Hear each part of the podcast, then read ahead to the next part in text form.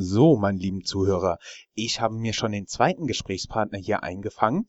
Ihr kennt ihn schon. Wir haben am Gründergrillen im April 2014 schon einmal ein Interview mit Monagu geführt. Inzwischen gibt es paar Updates, die wollten wir euch nicht vorenthalten. Hallo Holger. Hallo Jörn. So, kannst du dich unseren Zuhörern mal bitte vorstellen und was ihr macht? Sehr gerne. Also ich bin der Holger, ich bin einer von zwei Gründern der Firma Monagu. Monagu steht für Mother Nature's Goods. Wir sind ein Onlinehandel, findet man unter www.monagu.com und äh, wir haben uns zur Aufgabe gemacht, echt nachhaltiges Einkaufen alltagstauglich zu machen. Gut. Zu dem Namen hast du während deines Pitches auch eine alternative Erklärung gebracht. Das ist, wenn der Hesse sagt Monaco. Genau. Äh, für die für die Leute, die nur Hochdeutsch sprechen, das ist Monaco. Dann erklär mal, was ihr inzwischen gemacht habt. Also wir hatten ja im April, glaube ich, gesprochen. Da hatten wir noch eine Idee und ein, und ein PowerPoint. Wir haben dann angefangen mit der Shop-Entwicklung und der Shop. Echt? Ihr hattet den Shop PowerPoint? Das haben wir noch nicht mal gesehen. ja, genau. Ihr habt nur ihr habt nur gehört von uns, wie wir vom PowerPoint geschwärmt haben. Wir haben mittlerweile den Shop, äh, den haben wir online genommen Ende August sind mit 300 Artikeln online gegangen, einfach um mal anzutesten. Ne? Klar, Rapid Prototyping, wie funktioniert es? Gibt es wirklich den Markt, den wir glauben, dass es gibt? Den gibt es mittlerweile, haben wir 5.500 Artikel im Shop, haben 50 äh, Markenpartner mit in den Shop aufgenommen. Wir sind ja keine Plattform, wir sind ein Shop, das heißt, wir verkaufen schon selbst auf eigenen Namen, aber wir bauen äh, schon unsere Partner mit auf. Das heißt, wir erzählen auf der einen Seite die Story hinter den Produkten, also erzählen, was da passiert, wer steckt da dahinter, ist das eine Familienmanufaktur oder eine soziale Kooperative oder wer steckt eben hinter dem Produkt und wir helfen den Partnern auch, was Logistik, was Verpackung angeht, Online-Marketing angeht. Und das lässt sich sehr gut an. Das bedeutet, wenn das da draußen ein Startup hört und glaubt, oh, ich suche noch jemand, der meine Produkte verkauft, was müssten die für Charakteristika erfüllen, um für euch relevant zu sein? Also jeder, dessen Herz für Nachhaltigkeit schlägt, also für echt anständigen Konsum, Konsum, bei dem kein Mensch leidet, bei dem keine Gifte äh, irgendwo verbaut werden, weil es eine Abkürzung ist oder weil es den Profit hochtreibt.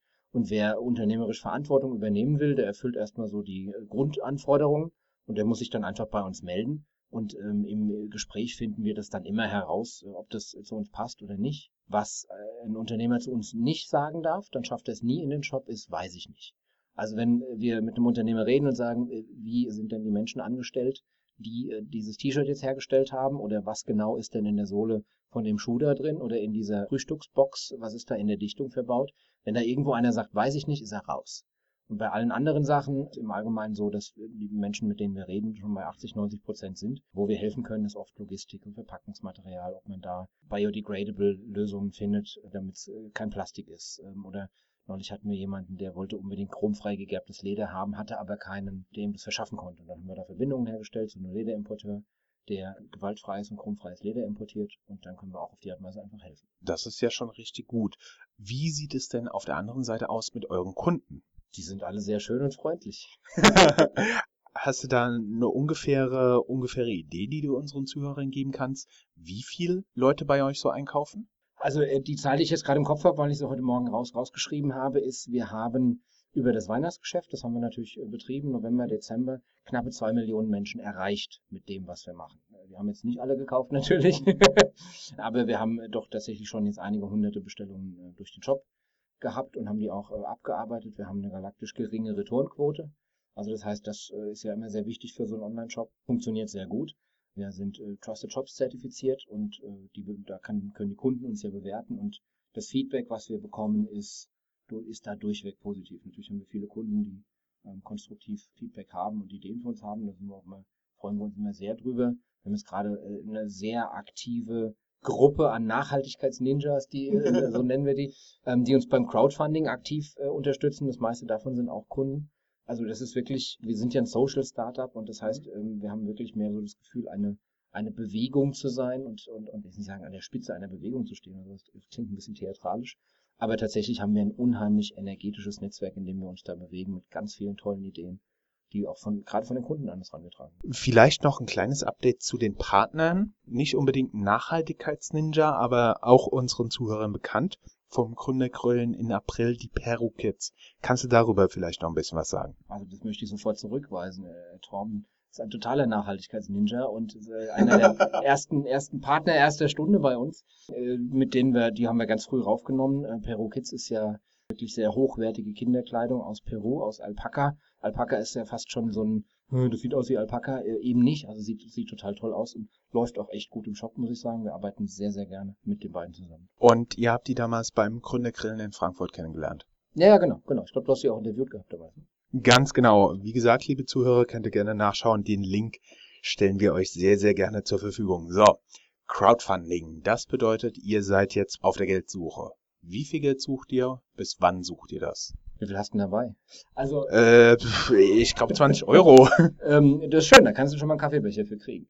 Also, nee, es ist halt so, wir haben, wir haben ein relativ großes Team. Wir stecken viel Zeit in den Aufbau der Partner. Wir stecken ganz viel Zeit, Liebe, Energie und auch Geld natürlich in den Content bei uns im Shop. Es gibt für jedes Produkt gibt's Videos und wir erzählen die Geschichte der Händler in Videos und so weiter. Das kostet alles Geld, das heißt, der Shop trägt sich noch. Wir haben sehr treue Kunden. Äh, einer von zwei Kunden, der bei uns kauft, wird zum Stammkunden. Das heißt, wir müssen die Kunden auf den Shop bekommen und dann wächst das und irgendwann hast du eine Basis an Stammkunden, mit denen du den Shop betreiben kannst und dann trägt sich das. Bis wir da hinkommen, äh, brauchen wir Geld und wir sind jetzt in ein Crowdfunding gegangen über Startnext, startnext.com slash da findet man das.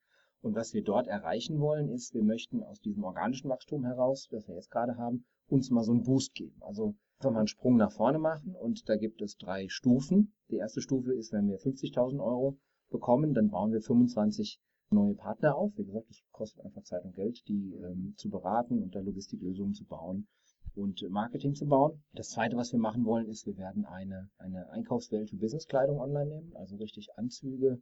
Ähm, ihr seht das jetzt nicht, der Jörn steht äh, sehr wundervoll äh, in einem Anzug mit Weste und äh, farblich passender Krawatte.